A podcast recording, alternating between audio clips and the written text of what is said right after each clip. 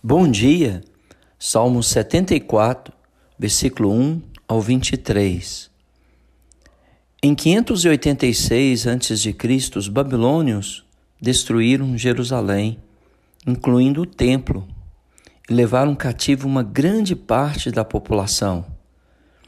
E é nesse contexto que de destruição, de horror, de zombaria dos inimigos do Senhor, que o, que o salmista clama a Deus, invocando a lembrança do especial relacionamento de Deus com Israel. Deus escolheu Israel como seu povo especial e Jerusalém como lugar da sua habitação. Infelizmente, os judeus acreditavam que, mesmo vivendo uma vida ímpia, Deus permaneceria com eles. Mas não. Deus tinha feito uma aliança com o povo, dizendo que se o povo lhe fosse fiel, sim, ele habitaria no meio do povo. Mas se não, ele os deixaria e traria as pragas do Egito sobre o povo. E não somente as pragas do Egito, mas também doenças que eles jamais imaginariam.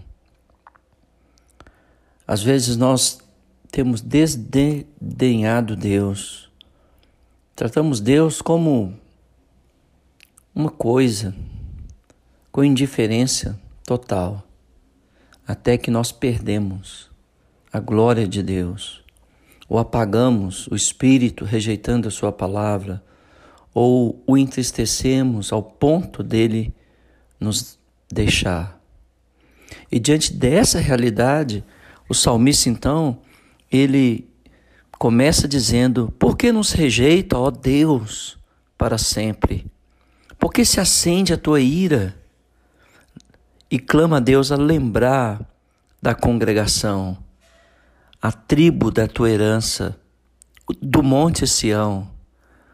Ele dirige os teus passos para as perpétuas ruínas falando da destruição e da profanação do santuário, as perpétuas ruínas. A casa de Deus estava queimada, destruída, arruinada, porque o povo decidiu viver uma vida pecaminosa. Não espere que a sua vida ou a minha chegue à ruína para que nós possamos lembrar do Senhor. E os inimigos do Senhor bramavam, os adversários do Senhor o insultavam. E agora, todos esses estavam realmente levando seus símbolos para o Monte Santo, para a Cidade Santa, uma forma de profanação. E eles dizem no coração que a destruição causada não haveria, não haveria possibilidade para que os judeus se renovasse ou reconstruísse a cidade. Já não vemos os nossos símbolos. Já não há profeta. Quem saiba até quando? Então, nós às vezes desprezamos o conhecimento de Deus, a palavra de Deus. Deus tem nos dado homens e mulheres capacitadíssimos para nos instruir, mas desprezamos a escola dominical, não chegamos para estudar, não desprezamos cursos especiais que os irmãos nos oferecem. E vai chegar um dia que nós vamos querer e não vai haver, como aconteceu com Israel. E aí então ele faz um apelo para renovação.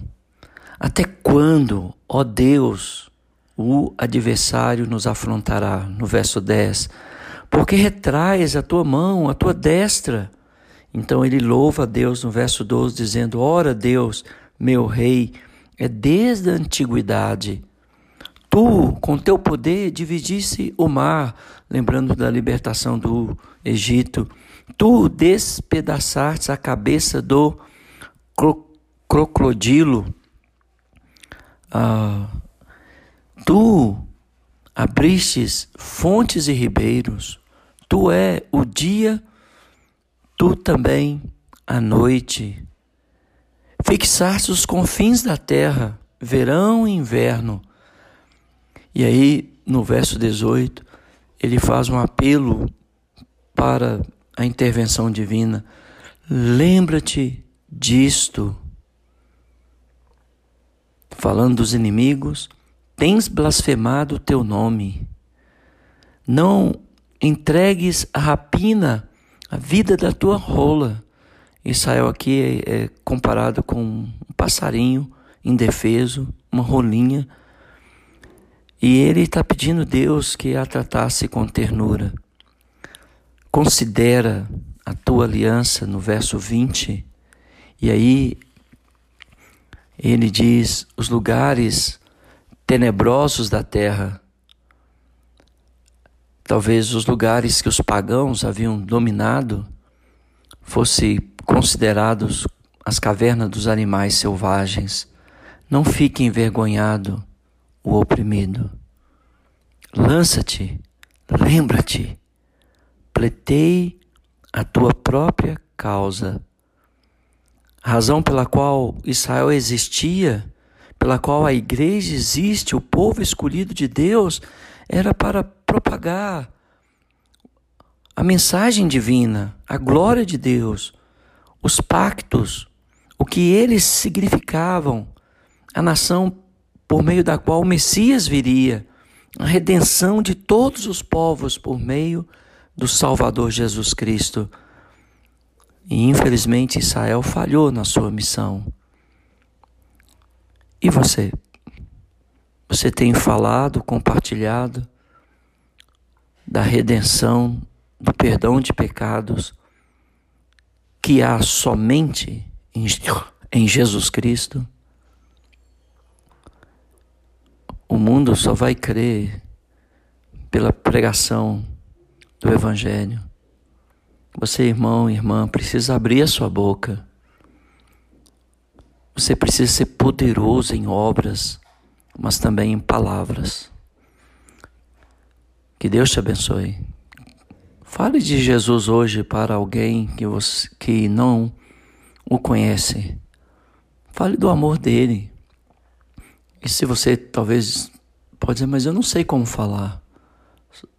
Conte uma história que você vivenciou e que Deus interferiu e te abençoou. Fale do amor da igreja para você, de irmãos e irmãs que te acolheu na hora mais difícil da sua vida.